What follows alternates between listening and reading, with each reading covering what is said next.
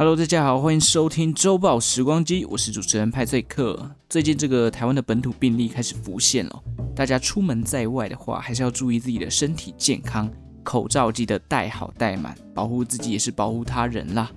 虽然说最近这个台北难得终于没有再下雨了，我个人算是就把握北台湾难得的好天气，所以我平日下班如果不会太累。就是看我当天的工作量多不多啦，不会太累的话，我就会去河堤跑步。那跑步的时候，大家应该都会习惯，就是戴个耳机听一点东西，不管是音乐啊、说书啊等等之类的。所以我以前会边跑步边听歌，但是碍于我个人自己是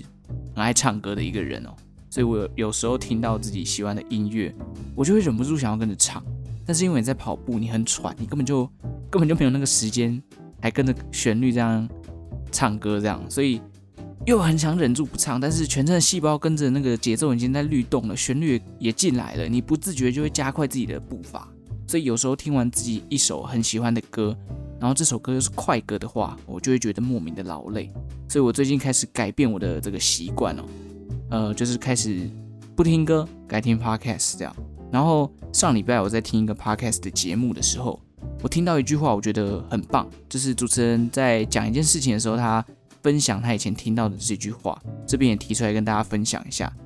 哦，这句话是这样子的，他说，很多人说他们在思考，但实际上他们只是重新安排了自己的偏见。哦，我忘记那个时候主持人是讲到什么内容，然后他就分享了这句话。这句话是来自一个美国的心理学家，叫做威廉詹姆斯，他好像也被称为美国心理学之父啦。那时候听到这句话的时候，我刚好正在跑步。我听到的时候，我就哦边跑边点头，我就哇，这句话讲真好啊！因为我有一段时间其实蛮不能理解的，就是在网络上大家应该都会看到，就是有时候会有那种一面倒，或者是生活上遇到那种对方成见很深的状况，你就会觉得，嗯，其实你那么讨厌对方的发言，只是因为你可能不喜欢这个人，或是因为你不想这么做，就拼命的找理由来否定对方提出来的想法。后来我听到这句话，就是刚刚讲的这句话的时候，我也是真的觉得心有戚戚焉呐。应该大家都有多少遇过这种很爱跟你说哦，我们就来理性沟通，或者是说哦，我很愿意听你的意见，你就实际上讲出来没有关系。但是其实他们早在心底就已经否定你的想法了。我想大家多多少少都有遇过这种状况，尤其在可能呃职场啊，或者是感情的世界，都可能会有遇到这种状况。说好要沟通的，结果讲没几句话就开始吵架，这种事情哦，最常在网络上看到。尤其是当一件事情出现那种刚刚前面讲到一面倒的情况的时候，你自己可能有一种，嗯、所谓比较不一样的想法的时候，你的感觉就会更深刻。除了沉默螺旋之外，刚刚前面讲到这个也是，你就会觉得大家只是把偏见给加深了。而且现在因为社群网络很容易强化这种。状态啦，因为大家的社群都会追求自己想要看的东西嘛，那我们获得资讯的地方就会变成一个超大的同温层。一件事情发生了，从社群上面得到的想法会因为上面的人也这么认同，导致自己的偏见也会默默加深。这是我个人的，呃，就是最近啊，不管最近啊，还是前一些日子观察到的一个现象。而且这个偏见会因为对方不想承认错误，然后就会变得越来越深。我举一个例子哦，相信大家都有跟老板或是跟主管提案的经验，这种事情就很容易发生在这种这种场合。譬如说，这个主管或者这个老板，他可能是一个自视甚高的人，他不愿意去承认自己的错误，然后可能在呃开会上面专案大家讨论出来有一个方向了，不过老板自己的偏见的关系呢，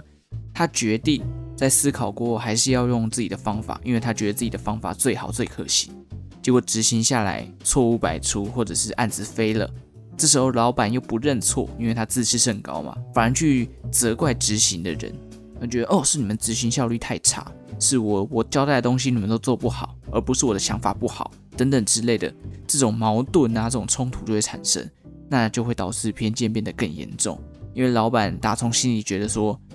我就是觉得是你们做不好，而不是我的东西不好。所以下一次如果大家真的遇到这种专案的状况的时候，不管你是不是主管啊，或者是你是提案的人，下次在思考的时候，记得要努力先抛开偏见，那抛开偏见最好的做法是什么？就是想办法让自己换位思考嘛。你可能是主管，那你就变成说你当执行面的人，看他们是怎么想的。那如果你是执行面的人，你可以去思考看看老板为什么他会做出这样的决定，想想看对方这样想的原因是什么。毕竟他们也可能存在着他们的偏见。那如果你可以站在他的角度去想，然后试着去说服，抛开他们自己拥有的成见的话，我觉得这才是一个比较良性的沟通啦，这才是所谓有思考过后的沟通。好啦，这个算是我今天的一个分享，就是听到一句句子，我觉得很棒，然后去稍微研究了一下相关的文章，诶，还真的蛮多人在讨论这件事情哦，不愧是心理学之父讲出来的话。那重点是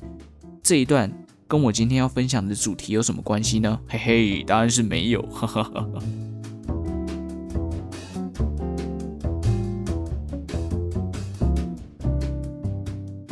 好，我今天要来讲的其实是一个甜蜜的悲剧。大家可能没有想过，糖蜜这种东西可以造成灾难吧？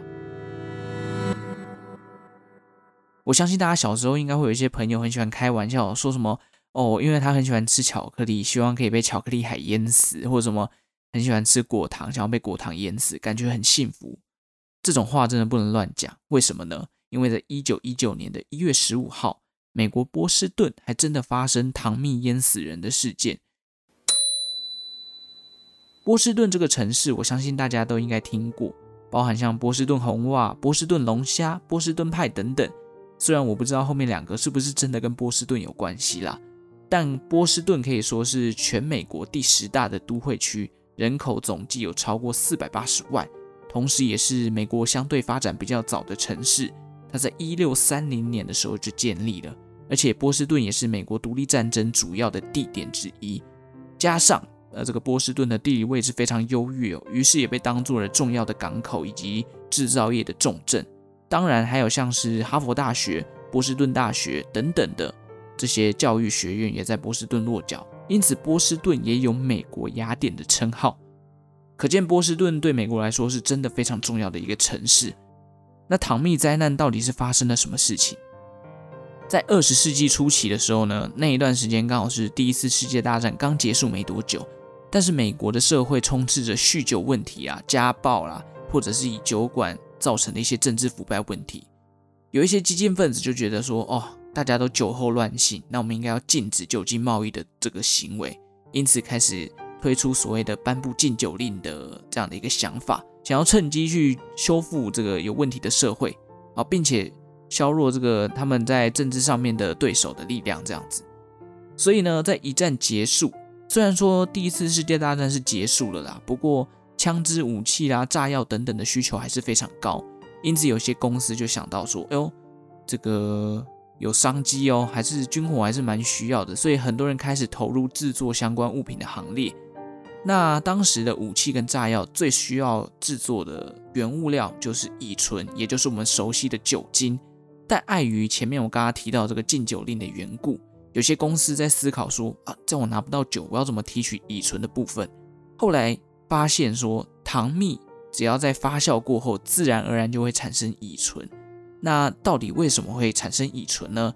我个人是文组的哦，我就。没有办法去解释这个化学式到底是怎么产生的。如果有化学的问题，欢迎上网自己 Google 或者去请教你的化学老师。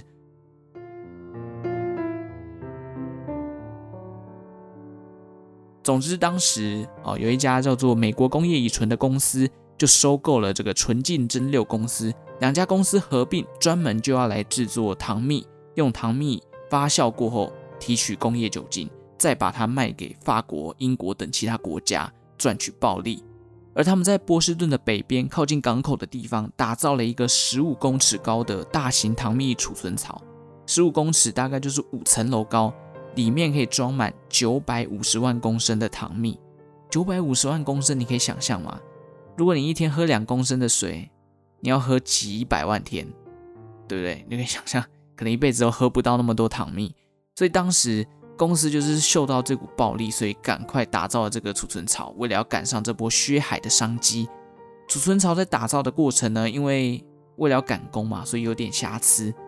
时常就是会听到这个储存槽发生咔咔咔的声音，而且底部很常看到这个糖蜜泄露出来。不过当下波士顿人民觉得这也没关系嘛，反正你有免费的糖蜜可以接，何乐而不为呢？不过这个一九一五年打造好的储存槽，一直用到一九一九年，因为当时这个市场上面对酒精的需求还是很高，所以一直没有去修复这个有瑕疵的储存槽。直到一九一九年一月十五号，悲剧发生了。当时波士顿的气温出现异常，原本冬天的波士顿气温大概都在零下好几度，不过那一天当日的温度在中午的时候飙涨到四度，一个高这个这个温差太大哦，所以导致这个储存槽出现一些状况，终于撑不住，直接爆炸。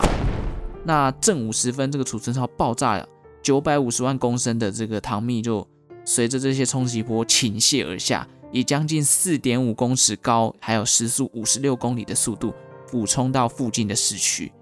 建筑物是直接被这些糖蜜给压烂。你可以想象海啸的感觉，但是这些海啸是会粘人的糖蜜，所以建筑物被毁啦，街上的交通工具也全数遭殃。有一些人们因为来不及跑，被这个糖蜜直接覆盖到身上，太粘了，没有办法呼吸，导致窒息而亡。而还有一些马匹也因为这样的状况，全部都被。这个糖蜜给淹死了，有些马匹没有立刻就被糖蜜给用死，反而是后来事后这些糖蜜因为粘住了马的气管，导致警察不得不将他们枪毙，因为被粘住之后他们没有办法呼吸嘛，也是奄奄一息的状态，所以把他们枪毙让他们解脱也是人道的做法啦，不然窒息而亡应该是蛮痛苦的。总之那段时间。波士顿附近的马匹几乎有大量被糖蜜给干掉了。根据当时的报道，总计有二十一人死亡，一百五十多人受伤。而洒在街上的糖蜜，总共也花了好几周的时间才清除干净。呃，我也不知道如果那一段时间上路该怎么办，感觉就会被粘在上面，整条波士顿的马路变成一个粘鼠板的概念。当下在整理这些死者的遗体的时候呢，也出现一个状况，就是因为。死者因为被这个糖蜜给覆盖嘛，导致五官看不清楚，难以辨识，所以警察很难说，哎，这这个是谁？这样，因为整个人都被糖蜜给包上了，而且附近的波士顿港口也出现一个状况，就是清除明明就清得很干净了，但是一直呈现那种咖啡色糖蜜的样貌。大家如果就是有把这种什么蜂蜜啊，或者是那种很粘稠的麦芽糖打翻之后，大家清理过应该都有感觉，就是。那个缝隙，或者是不管你怎么清除，都会有一种黏黏的，或者是咖啡色的那个颜色在上面，就觉得清不掉，要花很久时间才弄得掉。总之，整个事件过后，波士顿还有一个都市传说，就是据说啦，在波士顿的北边，糖蜜灾难发生的数十年后，只要这个当地的气温有升高，糖蜜的香味就会慢慢的回荡在空气之中，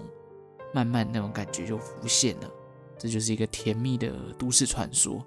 不过，到底具体上有没有出现过这样的状况呢？呃，这可能就要问有待过波士顿的听众，或者是住在波士顿的朋友了。总之，这起事件后来也引发了多起的诉讼案。一开始，美国工业乙醇公司还把这个事件嫁祸给其他人，说这是哦，这极端分子的策划的阴谋啦。但谁会相信啊？就是谁会觉得极端分子怎么可能动歪脑筋到糖蜜身上？最终的裁定是，发生此悲剧的原因，就是因为这个储存槽建构的不够完整，使得温度极深的状态下，糖蜜开始发酵，产生大量的二氧化碳。那因为储存槽承受不住这么大的压力，就爆炸了。爆炸后的糖蜜呢，也因为外头的气温比较低，导致这个粘性更高，才会酿成这样的悲剧。那这个悲剧也使得麻州甚至整个美国开始严格规范施工的安全标准以及计划，所以也是一次糖蜜的灾难，导致大家会去注重到这些公共设施的安全啦。储存槽在事件之后呢，也没有重建，现址已经变成一个公园，还有球类运动的场所。唯一留下来纪念这件事情的是一块小小的纪念牌子，上面就写着这段灾难的过往。好，这就是今天这个波士顿糖蜜灾难的故事，分享到这边啦。听完这个故事，我个人是觉得不要小看身边任何的东西，因为所有的东西都有可能夺走你的性命。